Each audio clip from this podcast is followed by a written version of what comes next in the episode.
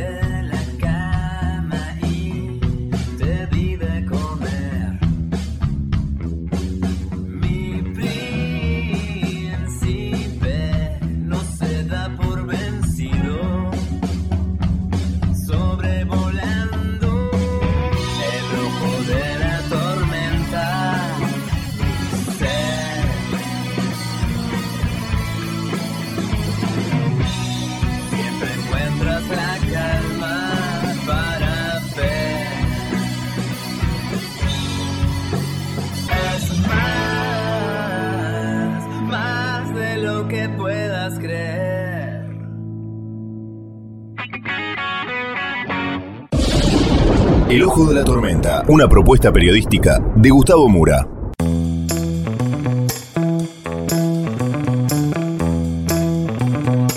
Bienvenidos al Ojo de la Tormenta. Hoy vamos a tener un programa muy internacional. ¿Por qué? Porque nos vamos a ocupar de Uruguay y una imagen que llena de envidia, desde el punto de vista institucional, fundamentalmente porque cuatro presidentes juntos, en un mismo lugar, compartiendo ideas, abrazos, risas y charlas, es algo que para la Argentina hoy está vedado. Pero este es el tema principal, también tenemos otros.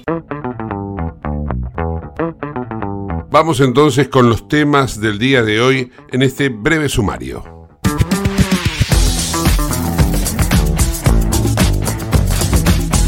Además de analizar bien a fondo todo lo que ocurre en Uruguay y por qué la Argentina no tiene un comportamiento cívico y político similar, vamos a viajar a la zona de Bielorrusia, porque allí precisamente está hoy el epicentro de todo lo que ha venido ocurriendo entre Ucrania y Rusia en el último año y prácticamente año y medio. También vamos a analizar las elecciones en Formosa del domingo pasado, en donde Gildo Infran se ha convertido en un señor feudal de 40 años de vigencia. Miren ustedes de qué estamos hablando. 50 años de democracia en el Uruguay, 40 años de Gildo Infran en Formosa. Todo esto y mucho más en el ojo de la tormenta.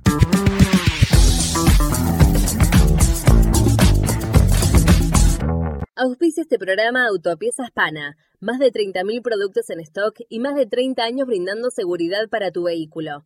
No te olvides de visitarlos en la web pana.com.ar o llamarlos al 42504220. Autopiezas Pana, tu socio estratégico. Dirección Avenida La Plata 1933, Quilmes Oeste.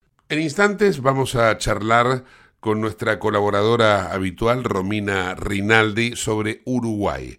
Pero antes les voy a compartir un informe de Radio France Internacional sobre ese tema. Presten atención.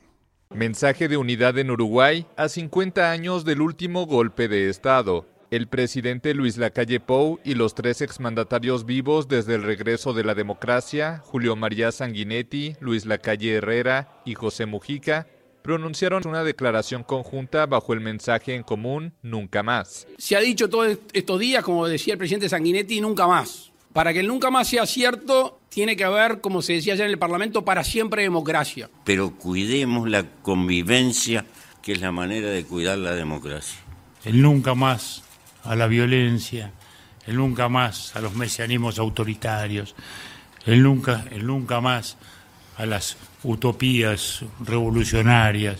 Nunca más descalificar al otro porque piensa distinto, ni pensar que es una mala persona porque vota a otro partido o a otro candidato. Los cuatro asistieron a un acto solemne en el Palacio Legislativo, que recreó la última sesión del Senado antes de que los militares irrumpieran en el Parlamento y disolvieran las cámaras. La dictadura uruguaya se extendió de 1973 a 1985, dejando decenas de miles de opositores presos, proscriptos y exiliados. Además, se contabilizan 197 personas desaparecidas, la gran mayoría detenidas en Argentina en el marco del Plan Cóndor, de colaboración entre los regímenes militares del Cono Sur sudamericano.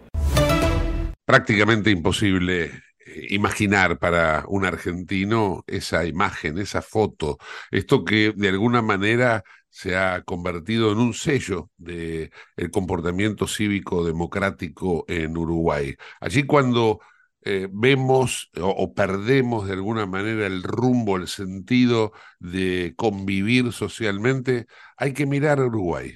Que Uruguay últimamente, al menos desde los últimos 50 años, nos viene marcando el camino. No solamente a nosotros, atento a esto, ¿eh?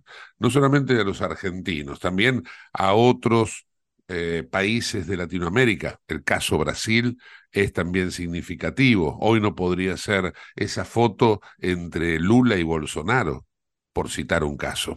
Vamos a hablar de este tema y de mucho más, ¿no? Lógicamente vamos a profundizar esto con la periodista uruguaya Romina Rinaldi, que es licenciada en Relaciones Internacionales, es máster en Periodismo Internacional, está afincada en Barcelona, habitualmente colabora con nosotros aquí en el Ojo de la Tormenta y bueno, le pedimos una perspectiva de todo lo que está ocurriendo, si se quiere, en Latinoamérica, pero tomando como base, como referencia, su Uruguay.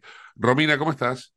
Hola Gus, ¿cómo estás? Acá te estaba escuchando un poco. Todo bien, toda esta presentación pomposa para, para dejar bien en claro que tu opinión no es la, la opinión de alguien más, sino es de alguien que, además de ser uruguaya, entiende muy bien de qué se está hablando cuando decimos que es el comportamiento cívico democrático, yo diría, más ejemplar que se puede mostrar en Latinoamérica. Sí, yo te escuchaba mientras, mientras decías lo difícil que puede ser ver a algún político argentino eh, conviviendo, ¿no? Políticos opositores o en Brasil.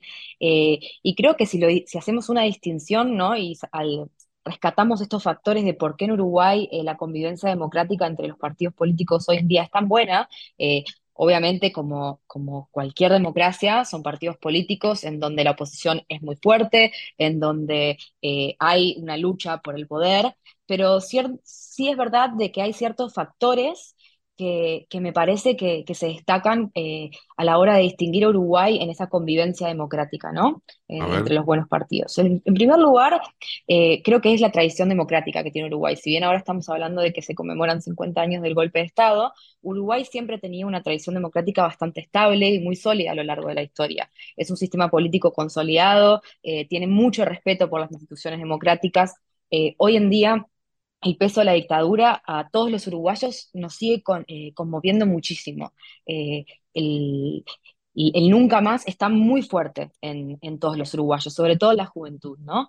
Entonces, también esto creo que eh, ha contribuido mucho a que haya una cultura política que se valora el diálogo, la negociación como medios para resolver las controversias. Por otro lado, también es eh, lo que es el consenso y el pragmatismo, ¿no? En Uruguay existe una tradición muy larga de buscar consensos, de buscar acuerdos políticos, especialmente en los temas que son fundamentales para el país. Eh, Es muy común que eh, los partidos políticos voten en unanimidad para ciertos acuerdos legislativos que quizás en otros países no se ven, pero, pero en Uruguay sí es común. Es decir, los líderes políticos uruguayos suelen tener una actitud que es pragmática y que es de buscar soluciones que beneficien al país en conjunto, dejando un poco de lado lo que son las diferencias partidarias. Es como que yo creo que siempre, eh, antes que nada, para, para incluso para el político uruguayo está el país primero y después el partido. Y eso creo que es una base fundamental muy grande con, con otros países, quizás de América Latina o en este caso Argentina. Otra, otro de los factores también es el tamaño y la cercanía. Uruguay es un país muy pequeño en términos de población y de territorio, entonces esto claramente facilita a una mayor cercanía entre los políticos, a una mayor interacción personal. Los líderes políticos uruguayos se conocen entre sí, establecen relaciones más estrechas, entonces favorece a un ambiente de colaboración.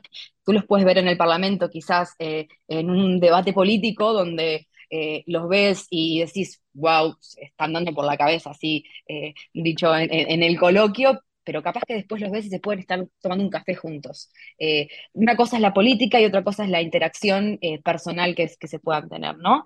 Y esto me lleva como un poco al último, eh, al último factor, que es la cultura política que hay. Vos sabés que para, te, pido, te pido una pausa, ¿no? Porque vos fíjate que lo que acabas de decir sobre el tema del café, ¿no?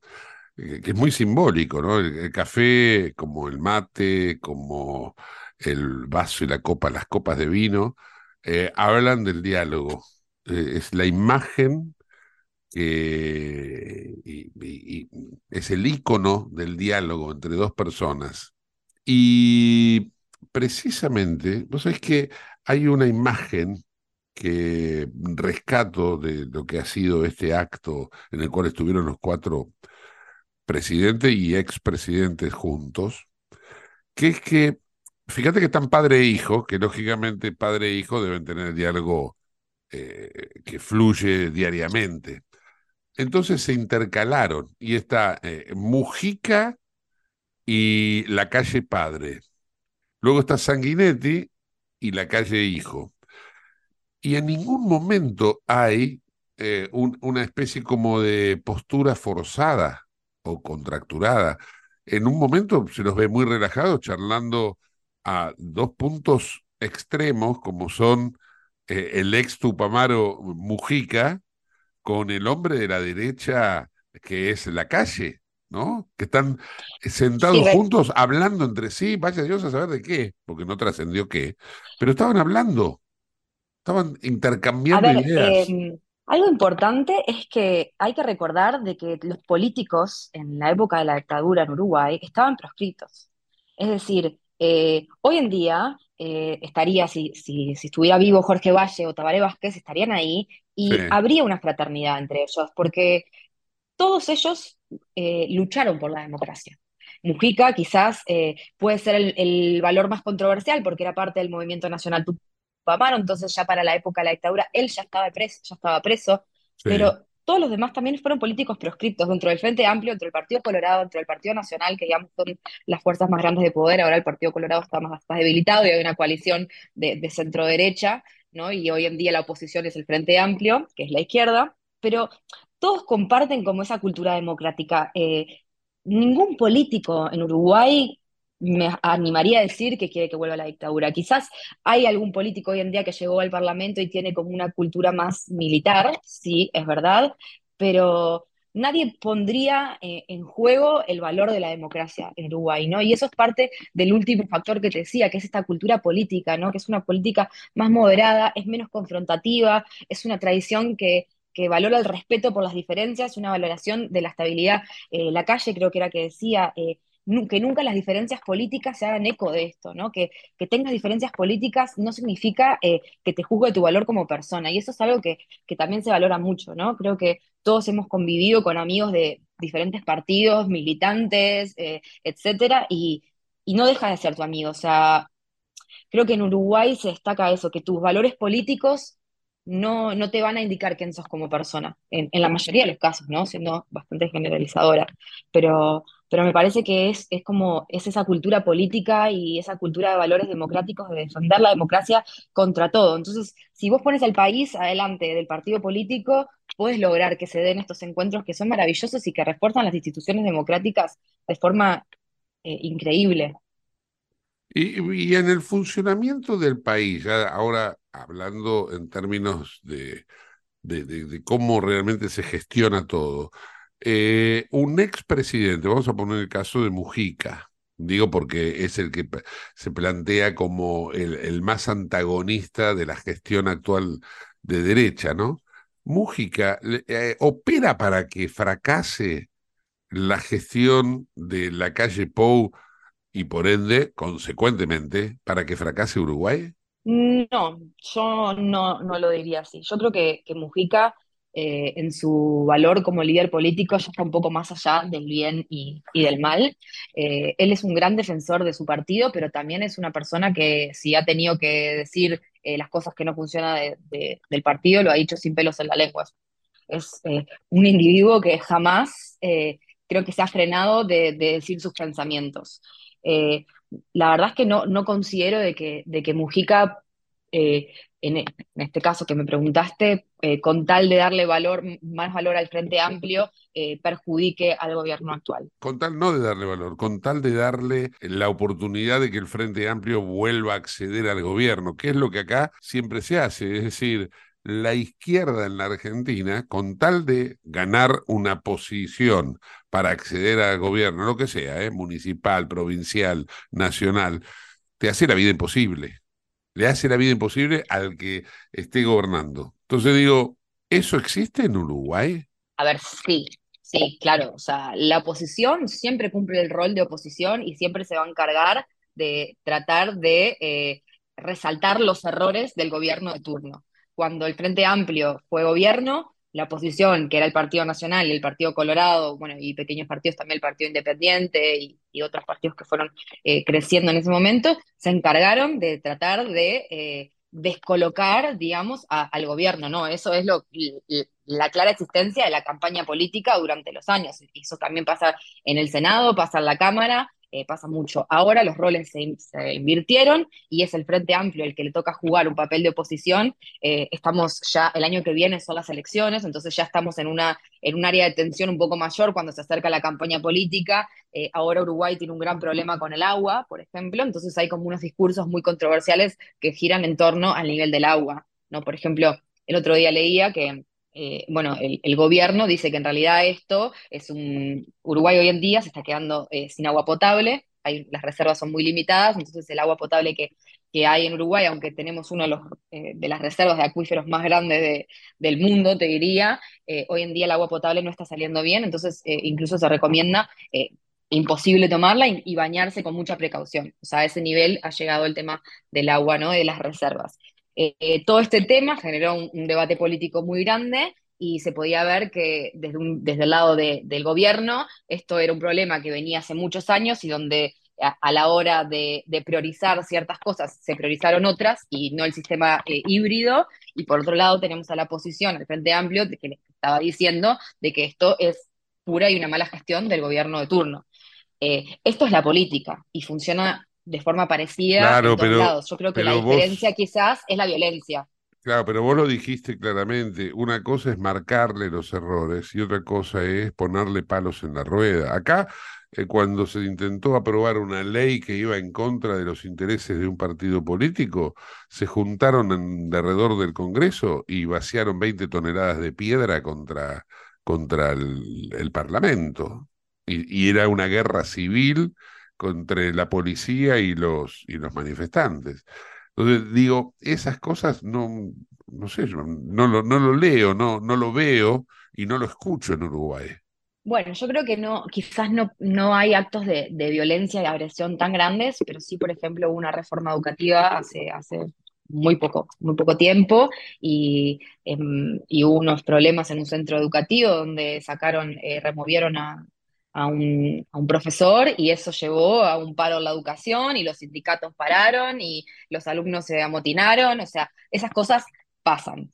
Lo que pasa es que quizás sí se promueve sobre todo eh, el diálogo, ¿no? Esa cultura política del diálogo y de tratar de, no ir siempre a la confrontación, por más que la haya, porque esto no deja de ser política y no hay política sin confrontación. Bien, perfecto, entiendo todo esto, Romina. Ahora, permíteme preguntarte acerca de, eh, lógicamente que te voy a hacer un juego de espejos, ¿no? Entre Argentina y Uruguay. Acá en Argentina ha dominado la escena de, en la posdemocracia, pero particularmente en los últimos 20 años con la, el advenimiento de esta izquierda más dura, el kirchnerismo, eh, los derechos humanos las organizaciones de derechos humanos que han adquirido un, un poder que yo diría que, hasta te diría que es inédito, ¿no? No, no, se me ocurre pensar en otro país del mundo en donde los organismos de derechos humanos dirijan prácticamente las políticas públicas. Acá están regalando tierras a los pueblos originarios este, decir que regalan a los, pueblos originarios estaría bien. Le regalan a delincuentes disfrazados de mapuches y se hacen pasar por pueblos originarios. y entonces van adquiriendo, hasta te diría, patrimonio y se van consolidando hasta económicamente. Pero dejando de lado esto, que es meramente mi opinión, quiero que vos me cuentes cómo trabajan los organismos de derechos humanos post eh, golpe en Uruguay. Bueno, eh, los organismos de derechos humanos eh, han realizado una campaña de educación y conciencia democrática, yo creo que muy fuerte en Uruguay. incluso la cifra de detenidos fue, fue y ha sido un objeto de investigaciones históricas. ¿no? En 2007, por ejemplo, la Universidad de la República, que es la universidad pública que tiene Uruguay, eh, realizó una investigación muy exhaustiva donde estimaba que más o menos eran 124 personas detenidas entre el 73 y el 85. Y después, en el 2015, la Secretaría de Derechos Humanos, para el pasado reciente, actualiza las cifras y estima que en realidad fueron 192 personas. Eh, siempre hay eh, actos en conmemoración a, los desaparecidos, a, los detenidos. Eh, tengamos en cuenta de que más de 5.000 personas fueron detenidas por motivos políticos en ese periodo, eh, la tortura se empleó de manera generalizada, Uruguay fue el país con la mayor cantidad de presos políticos per cápita del mundo. Llegó un momento, que tú lo decís al principio de, del informe que el, casi el 20% de la población uruguaya estaba siendo arrestada en algún momento, ¿no? Por, por, como, por presos políticos, por, por motivos políticos, ¿no? Algunas personas fueron encarceladas durante periodos prolongados, otras durante periodos más breves, por ejemplo, eh, los líderes del Movimiento de Liberación Nacional, eh, eh, los Tupamaros, que es el, el, partido, el grupo, el subversivo con el cual lideraba Mujica y Liceto Polanski y su esposa, fueron aislados, sometidos a repetidos actos de tortura. Eh, son 200 más o menos los asesinados eh, durante los 12 años de gobierno militar. La mayoría fueron eh, asesinados en países vecinos como en este caso Argentina. solo 36 de las víctimas fueron asesinadas en Uruguay. Hay muchos detenidos que nunca fueron encontrados, que todavía están desaparecidos, como estaba, les, comentaba antes. Eh, ahora estaba viendo un informe que decía que más del 37% de los uruguayos eh, recuerda eh, este, este acto y, no quiero olvidarlo. Hay una cosa muy importante que es la famosa ley de caducidad en Uruguay. En diciembre del 86, es decir, un año después de la democracia, durante la presidencia de Julio María Sanguinetti, que también estaba presente en la conferencia de prensa de ayer, se promulga la ley de caducidad de la pretensión punitiva del Estado. Esto significaba la impunidad de los delitos de violación de los derechos humanos y terrorismo de Estado cometidos durante la dictadura. Y en los años siguientes se empieza a llevar una campaña para recolectar firmas y derogar esta ley. En el 89 se realiza un referéndum, pero la mayoría de, la ciudadanía vota a favor de mantener la ley de caducidad, es decir, de no juzgar de no seguir juzgando a aquellos, eh, aquellas personas que estaban eh, involucradas en la dictadura cívico-militar. Entonces, eh, en el 2000 se crea la Comisión para la Paz, que fue durante la presidencia de Jorge Valle, y esta, esta comisión, ¿no? que también es eh, parte de, esto, de, esta organización de los derechos humanos que, tú hablabas, se encarga de investigar los casos de violaciones de derechos humanos durante la dictadura y logró encontrar algunas personas desaparecidas. Em, también en el 2009, que fue durante la presidencia de Tabaré Vázquez, se realiza nuevamente otro plebiscito para anular esta ley de caducidad, pero nuevamente fue confirmada por mayoría de votos, entonces mantuvo la vigencia. pero ningún, pero ningún presidente, pero ningún presidente se arroga ser el rey de los derechos humanos. Ahí todos tiran para el mismo lado y todos tienen un mismo objetivo que es el reivindicar a los desaparecidos, eh, reivindicarlos desde el punto de vista como persona, digo, ¿no? Eh, sí, absolutamente. y el de decir nunca más a, lo que ha sido el exterminio humano. Todos los presidentes del 85 en adelante que ha tenido el Uruguay son defensores natos de la democracia. Eh, fueron ellos los políticos proscriptos que no pudieron eh, tener ni voz ni voto porque si no iban presos. Muchos de ellos fueron presos eh, y todos defiendan la democracia. Eh, Uruguay en general tiene eh, la democracia por arriba de todo. Los valores democráticos de Uruguay son muy grandes.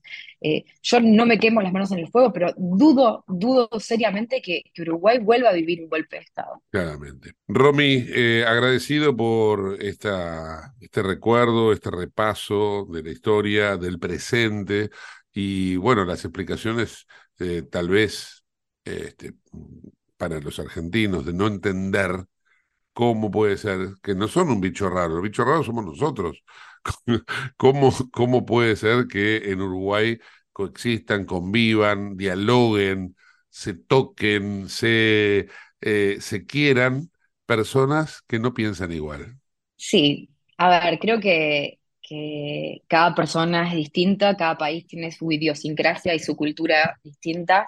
Eh, estoy segura que también en Argentina hay muchos casos de personas que piensan distinto políticamente eh, e igual pueden convivir y fraternizar y ser amigos. No dudo que, que eso suceda. Sí es verdad que hay una fragmentación política y una brecha política eh, más llevada a cabo a través de la violencia y la agresión.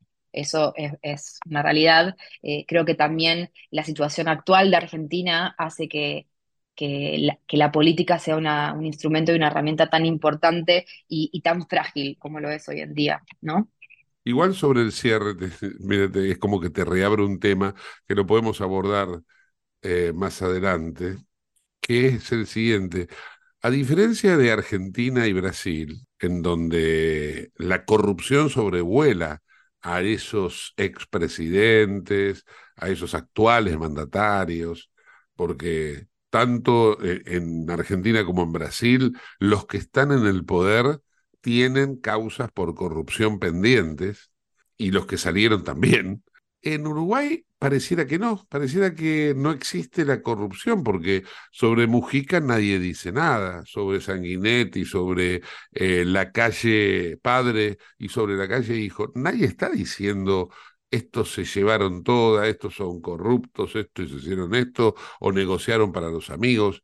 Es, curioso también eso. En Uruguay hay una brecha política y, siempre un poco el, que vota a la izquierda va a decir que quizás eh, en los gobiernos de centro derecha se, se, hubo, se llevaron plata no, no, no, pero a, lo que me refiero es, ¿hay causas judiciales abiertas? Bueno, hoy en día hay una causa judicial abierta bastante grande en Uruguay, que es el famoso caso Astesiano, que es, era el seguridad de presidencia y que hoy en día se encuentra en la cárcel.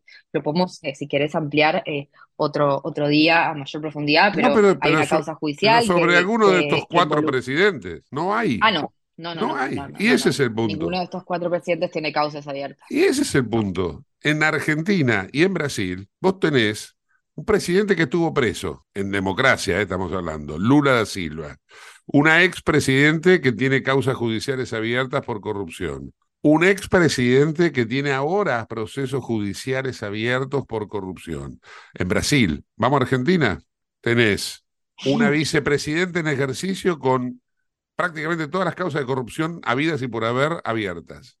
Un presidente que va a tener causa por corrupción, te lo aseguro, te lo firmo ya, en el, día 11 de diciembre, abiertas. un expresidente, como es el caso de Macri, que también tenía causas abiertas por corrupción y que no sé ahora cómo estarán eh, las causas que tenía. Es decir, la corrupción en estos dos países está no en, modo larval, está en modo activo. En cambio, en Uruguay no hay un presidente que tenga una causa abierta por corrupción. A eso me refiero.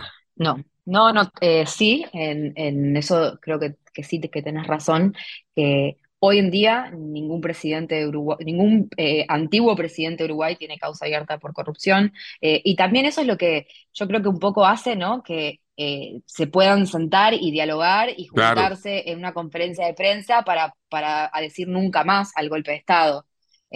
Eh, son también esos, esos los valores. Eh, con, esto no quiere decir que en Uruguay no haya corrupción, no quiere decir que no haya delincuencia, no quiere decir que no haya problemas políticos. Bajo ningún concepto hay problemas, hay delincuencia, hay situaciones de conflicto político, hay inestabilidad social. Sí, obviamente es menor que la que hay en Argentina o en Brasil. También es uno de los factores que te comentaba. El tamaño de Uruguay es muchísimo menor. Es un país de 3 millones y medio de habitantes. Es un país gobernable y es un país que tiene una historia de estabilidad política. Sin ser este mm. gran golpe de Estado, Uruguay ha tenido una, mm, una historia de democracia muy fuerte. Ha vivido otros golpes de Estado, pero han sido muchos, mucho menores. Tal vez ahí está entonces la respuesta a la pregunta original, ¿no? ¿Cómo es posible? Y es posible por esto, porque ninguno de los cuatro está eh, procesado por corrupción o algo por el estilo. Romy, agradecido, te mando un beso. Otro para ustedes, un abrazo grande. Chao, chao. Comunicate con nosotros al 11 59 65 2020, el WhatsApp de Late. Ahora vamos a hacer una breve pausa, no te vayas del ojo de la tormenta. En el ojo de la tormenta yace un niño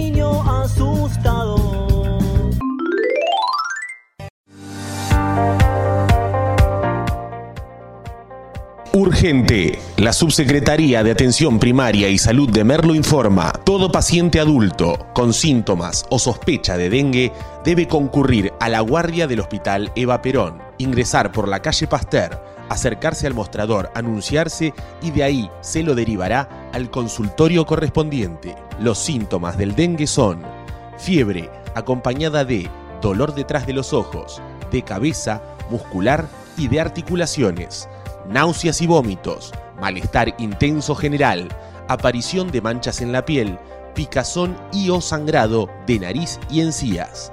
Entre todos podemos combatir al dengue. Gobierno del Pueblo de Merlo, Intendencia Menéndez.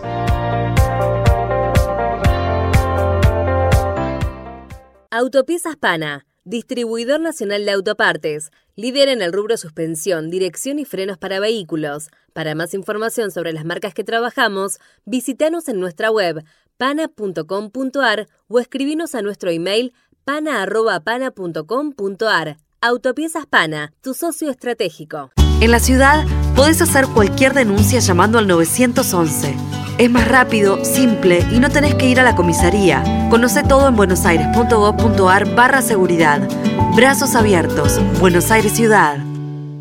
Te invitamos a conocer La Pampa, porque creemos en una nueva forma de viajar a un ambiente ideal para estos tiempos. Aire puro, bosques y fauna nativa, gastronomía gourmet, vinos patagónicos, pueblos con historias emocionantes. En La Pampa, seguro te relajás, seguro te emocionás, seguro disfrutás. Viaja seguro, viaja a La Pampa, portal de la Patagonia. En Lanús, nuestros vecinos cuentan con el nuevo programa de telemedicina pediátrica para chicos de hasta 16 años. Si sos vecino de Lanús, solo tenés que empadronarte, registrate en la app y acceder a tu consulta médica. Así de fácil. Informate en lanús.gov.ar barra telemedicina. Lanús nos une. ¿Sabías que todos los accidentes por inhalación de monóxido de carbono son evitables? Chequea que la llama de tus artefactos sea siempre azul. No olvides ventilar los ambientes de tu hogar todos los días, verificando que las rejillas cuenten con salida al exterior y las ventilaciones no estén tapadas ni sucias. Y controla las instalaciones internas con un gasista matriculado. Con estos consejos, proteges a tu familia. Metrogas, damos calor. ¿Qué es lo que hace a San Isidro distinto? ¿Será que vivimos haciendo obras que nos hacen vivir mejor, como la nueva senda del hipódromo? ¿Será porque seguimos haciendo megaconstrucciones? Sí, porque seguir mirando hacia adelante hace todo distinto. San Isidro, municipio. CRIBE, Centro de Rehabilitación Integral Belepoc. Atención dedicada ante las principales enfermedades crónicas e invalidez del sistema nervioso. www.cribe.com.ar. Independencia 5182, Villa Ballester. Teléfonos 4768-6774 o 4767-6296. Merlo crece en obras. La Secretaría de Obras y Servicios Públicos de Merlo avanza con el plan de renovación de la red vial. Estos trabajos mejoran la transitabilidad de las calles, la seguridad y la calidad de vida de nuestros vecinos. Ya finalizaron trabajos de pavimentación en la calle Junín entre Cervantes y Ruta 40 en Merlo Centro. Se encuentran en ejecución en Irigoyen entre Garay y Cámpora en Merlo Norte y continúan nuevas obras en el distrito. Merlo crece en obras. Intendencia Menéndez. ¿Tenés Galicia? Tenés que saber algo. ¿Tenés alguna duda? Tenés alguien que te escucha y te da atención 24/7. ¿Tenés ganas de hacer algo? Tenés muchos beneficios en lo que más te gusta. Tenés ganas de no hacer nada. Tenés una app para hacer todo desde el celular sin moverte del sillón de tu casa. Tenés, todo, todo para vivir un día a día mejor. Tenés Galicia. Tenés Galicia.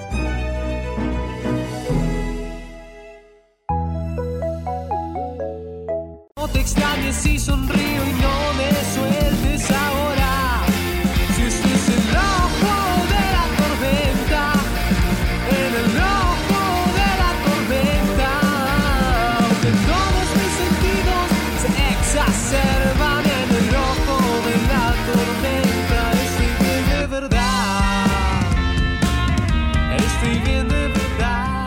Auspicia este programa CRIBE. CRIBE es un centro de rehabilitación integral que está ubicado en Villa Ballester, provincia de Buenos Aires, certificados con normas de calidad ISOIRAM. El centro CRIBE ofrece, entre otras terapias, tratamiento de rehabilitación por ozono. La página web es www.cribe.com.ar, sino en facebook.com barra cribecom. CRIBE queda en Independencia 5182 Villa Ballester. Los teléfonos 4768-6774 o 4767-6296. CRIBE, Centro de Rehabilitación Integral Belepo. El domingo pasado hubo elecciones en Formosa, además de Córdoba, y una vez más, Gildo Infran gana una elección para gobernador. Ya, la verdad, no, no me acuerdo cuántos mandatos, si son seis, siete, ocho, diez, es lo mismo, porque a esta altura creo que hay mucha gente que ha perdido la cuenta. Vamos a hablar con uno de los eh, adversarios, rivales en esa elección de Infran, que es Fernando Carvajal, eh, que fue candidato de Juntos por el Cambio. Fernando, gracias por atendernos. ¿Cómo va? ¿Cómo te va, Gustavo? Un gusto para mí. Igualmente. Fernando, vamos a, a tratar de entender un poco qué, qué está pasando, qué es lo que ocurre en Formosa, porque mm, la verdad, ¿cuántas veces hemos hablado vos y yo? He hablado con otros dirigentes eh, formoseños, he hablado con gente que por ahí no son dirigentes, gente que lo ha sufrido a Gildo Infran, denuncias, Amnistía Internacional, si mal no recuerdo, eh, durante la pandemia tenía eh, cosas oscuras de Infran. Sin embargo, el hombre gana con el 70% de los votos, caminando, y hasta se da el dique de, de mandar un mensaje por elevación a, a- a quienes lo critican. Por favor, ayúdanos a entender qué pasa en Formosa. ¿Cómo no? El primer dato, respondiendo un poco a la duda que planteaba, este sería, va a ser su octavo mandato como, como gobernador y hay que sumarle dos mandatos más como vicegobernador, es decir, está terminando de 36 años de ejercicio y va a completar los 40. Y lo que pasa es eso, lo que pasa es la reelección indefinida que produce un fenómeno de concentración del poder y de desnaturalización del sistema democrático y republicano. Eh, todo, todo el sistema social está controlado por Gilles Infram, todo el sistema electoral es tramposo y está diseñado a la medida de Gilles Infram. Dos datos que demuestran esto. Eh, la ley de lemas rige para todas las categorías, ¿sí? Eh, sin embargo, Gilles Infran la prohibió para la categoría gobernador. ¿Por qué? Porque en el 2011 la oposición se organizó y dijimos, bueno, presentamos tres candidatos a gobernadores competitivos, uno de origen peronista, uno de origen radical y uno, un, un cura que era, venía obviamente del trabajo social. Cuando surge esa posibilidad, ¿qué hace Gilles Infran? En, en, un lapso de tres días y en el medio del proceso electoral cambia la ley de lema y dice, no, para gobernador no hay ley de lema. Un ejemplo. Después, la ley de lema, que de por sí ya es mala, en este caso es directamente perversa, porque la ley de lema de la formoseña le da al partido de gobierno más boletas que al resto. Entonces, cuando entras al cuarto oscuro, te encontrás 65 boletas con la cara de Gildo y solamente 17, solamente 17 con la mía.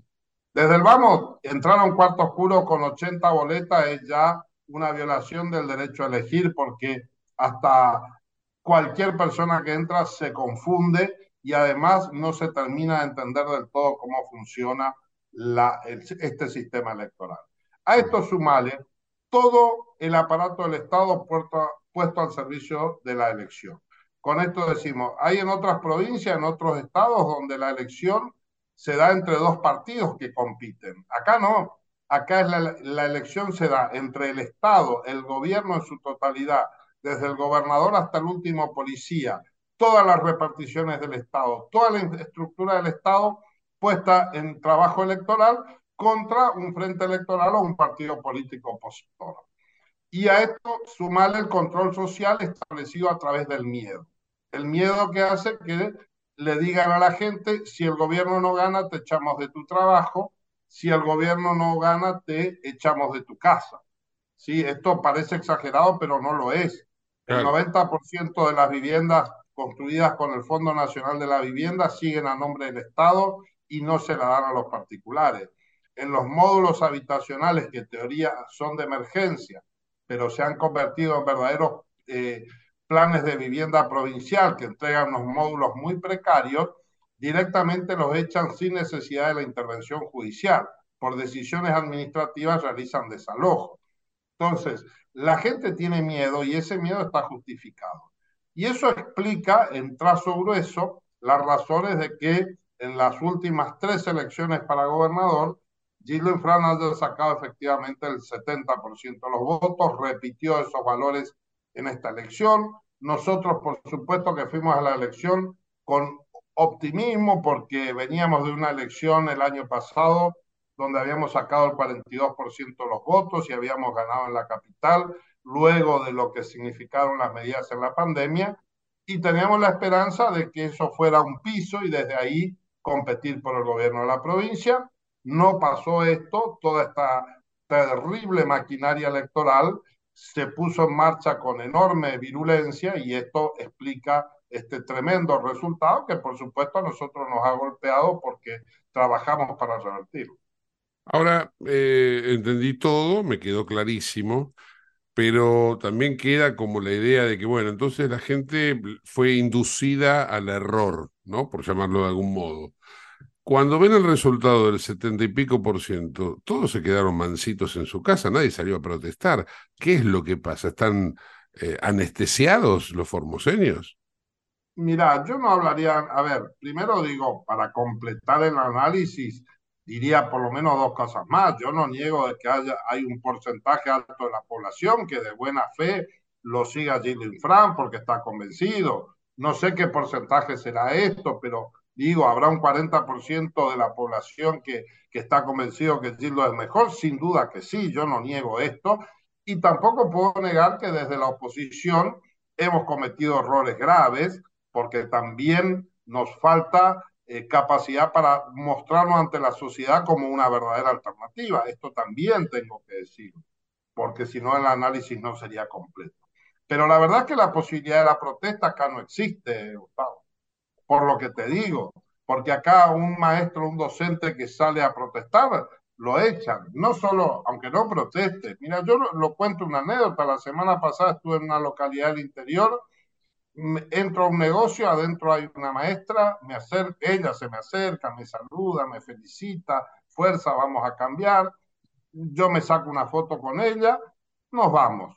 Pocos minutos después volvemos a pasar por el mismo lugar, sale ella del negocio con mucha preocupación y me pide por favor que no suba a las redes sociales eh, esa foto porque si no ella iba a tener problemas en su trabajo.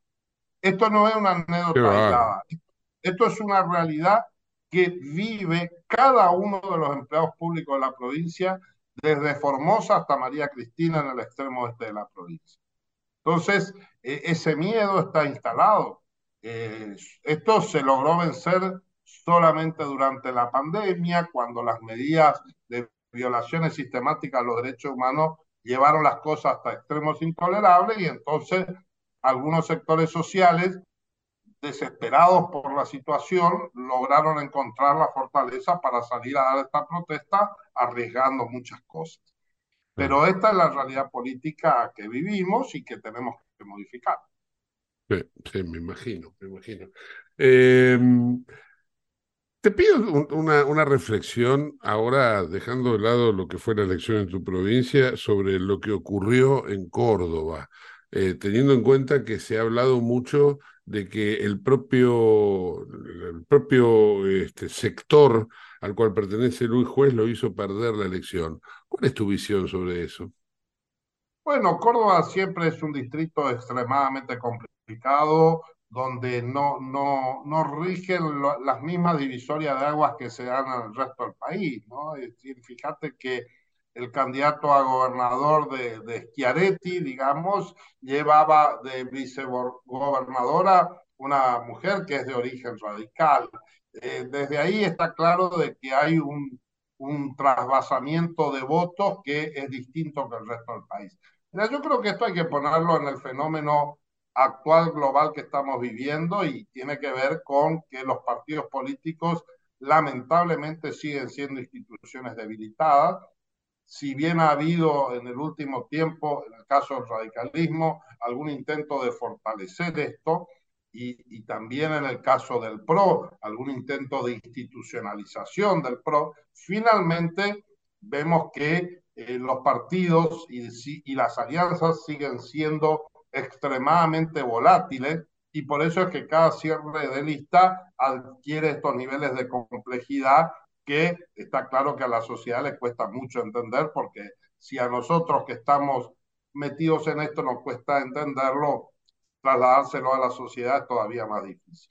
Entonces, digo, y ni hablar de lo que le pasa al gobierno, ¿verdad? Que es un, lo que era alguna vez el Partido Justicialista, que hoy no existe, ¿sí? Convengamos que hoy existen 10 o 12 agrupamientos que se manejan como organismos autónomos y que son parte de ese gran conglomerado que alguna vez fue el Partido Justicialista. Dentro de eso vos tenés el sector de Schiaretti, que parece ser a nivel nacional una fuerza con una posición más racional, más medida en comparación a lo que puede ser el kirchnerismo duro o la cámpara o la cámpora o el gildismo, que es lisa y llanamente un movimiento de carácter autoritario, que tiene una dinámica propia sobre la base de que es un peronismo asentado en una provincia con un fuerte desarrollo industrial, etc.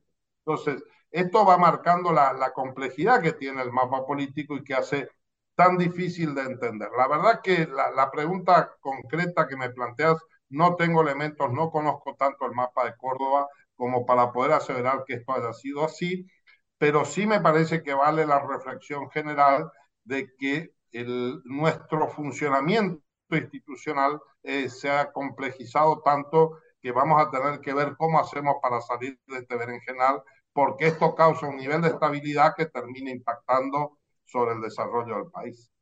Fernando, ¿vos eh, vas a se, seguir siendo candidato vos en este momento? Como gobernador ya no, porque hemos No, perdido claro. las elecciones y hemos reconocido el triunfo, pero sí estamos ahora iniciando el desafío de acompañar al gobierno a la lucha por el gobierno nacional.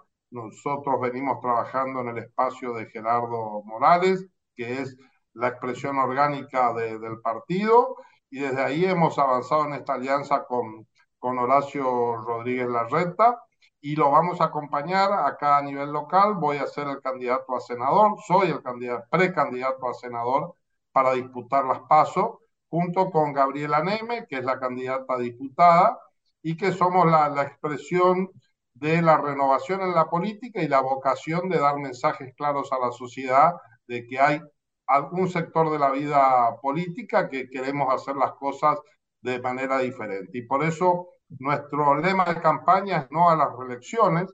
Esto incluye, por supuesto, en esta provincia a este acto impúdico que es esta décima reelección del gobernador Infram, pero que también la extendemos hacia adentro de los partidos políticos opositores, porque lo cierto es que acá el sector, el otro sector que apoya a Patricia Bullrich, se trata de candidatos que quieren ir en un caso por un cuarto mandato de senador y en el otro caso por un quinto mandato como diputado. Y nosotros decimos, no podemos criticarlo a Gilden Fram por estas cosas si nosotros hacemos exactamente lo mismo. Y esta es la pelea que se viene a nivel local con esta trascendencia nacional de que creemos que la, la fórmula de, de Horacio y Gerardo Morales es la que mejor expresa a la coalición de Juntos por el Cambio y que asegura la gobernabilidad con razonabilidad y con transformación. Eh, eh, la, última pregunta deja de lado la política, por ahí no es una pregunta, sino que es un tema, eh, y tiene que ver con lo social. Y acá por ahí no te voy a hablar solamente de Formosa, o pre pretendo que me hables de Formosa, también podemos sumarle el Chaco, porque ahora los ojos están puestos en este terrible caso policial que, que se empieza a descubrir con eh, familias feudales, con, eh, digamos, vínculos con el poder, pareciera ser como que nunca se termina de, de, de cerrar esos lazos que existen entre los digamos, los que convierten este tipo de crímenes, ejemplos hay en Tucumán, Catamarca, eh, bueno, ahora Chaco, y, ese comportamiento social de, de, de, de la política y, y, de la sociedad, ¿no? Que a pesar de todo vuelve a votar a los mismos gobernantes que elección tras elección le muestran una cara cada vez más feroz. Dame una visión, porque seguramente lo tenés analizado. ¿Por qué la gente cae también en esta, en la otra trampa? Eh, pregunta difícil, sin duda. Eh, digo, en primer lugar, respecto a la situación de Chaco, a nosotros nos impacta mucho porque estamos, además de ser provincia vecina, con muchos vínculos de todo tipo, este, compartimos realidades culturales, así que no, nos toca muy de cerca. Eh, estos casos, digo, tienen, por un lado, son casos criminales verdaderamente horrendos, pero que no lo podemos sacar en este caso puntual y en otros parecidos del contexto político en el cual sucede.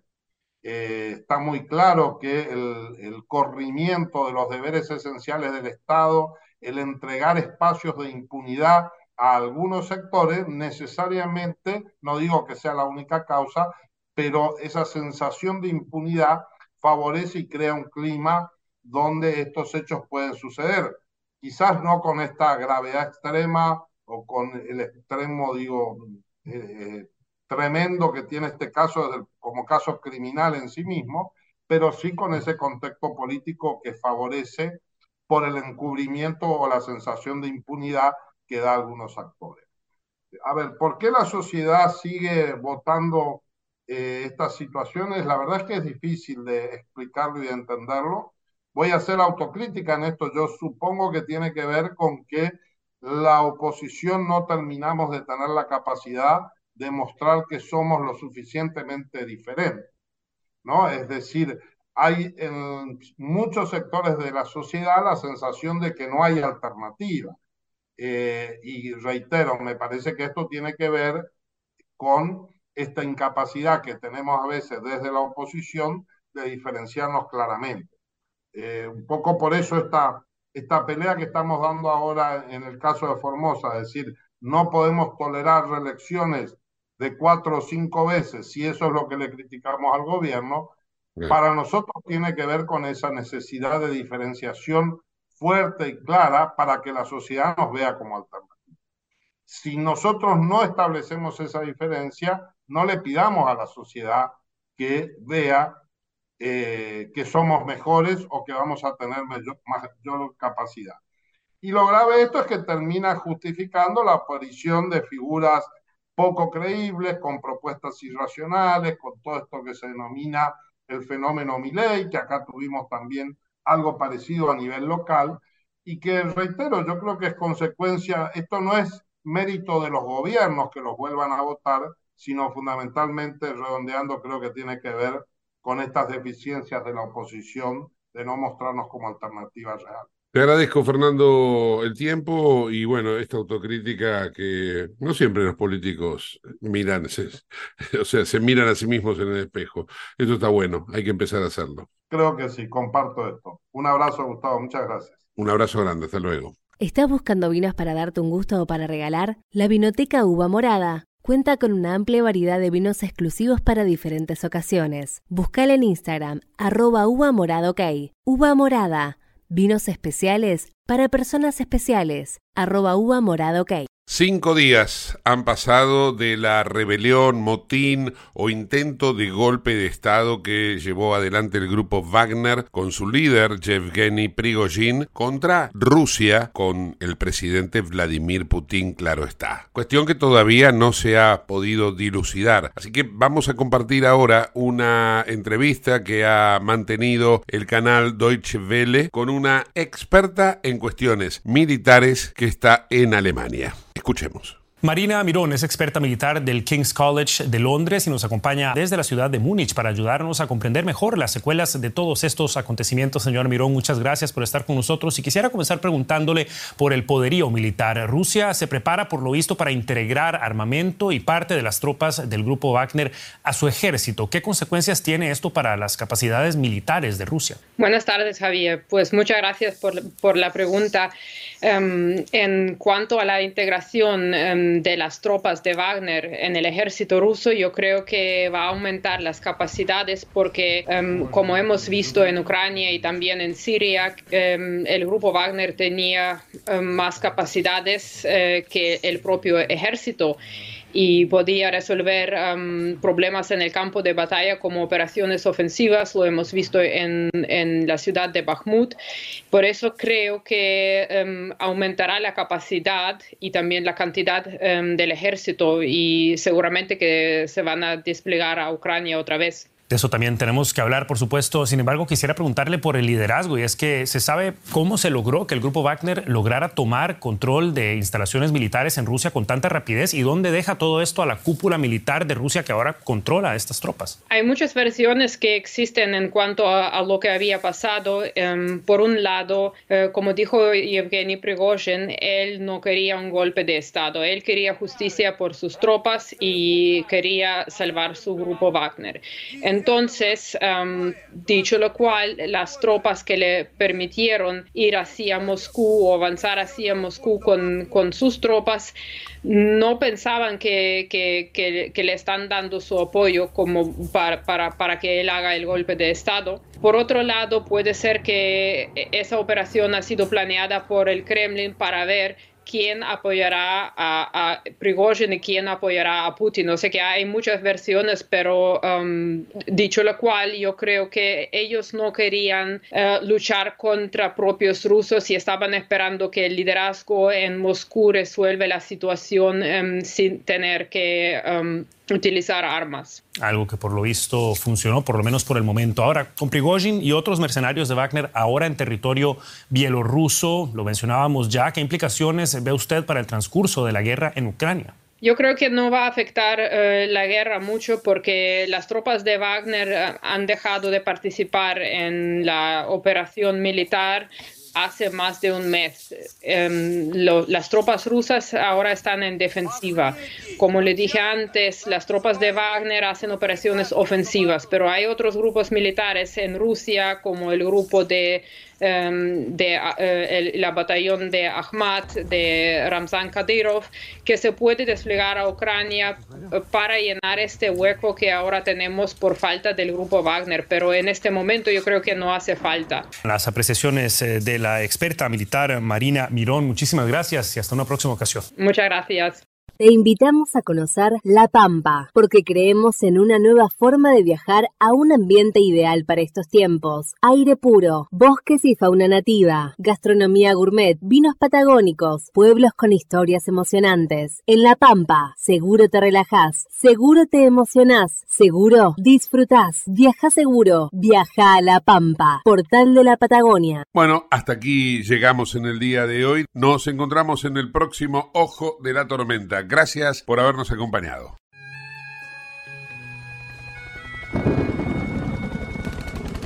Mientras las agujas de reloj y el calendario siguen su curso, la tierra gira entre guerras, pobrezas, desigualdad. La codicia influye en cada acción. Abre las puertas al abismo de la autodestrucción. Seguimos ciegos e ignorantes mientras la desgracia aumenta. Bienvenidos a mis cuentos desde el ojo de la tormenta.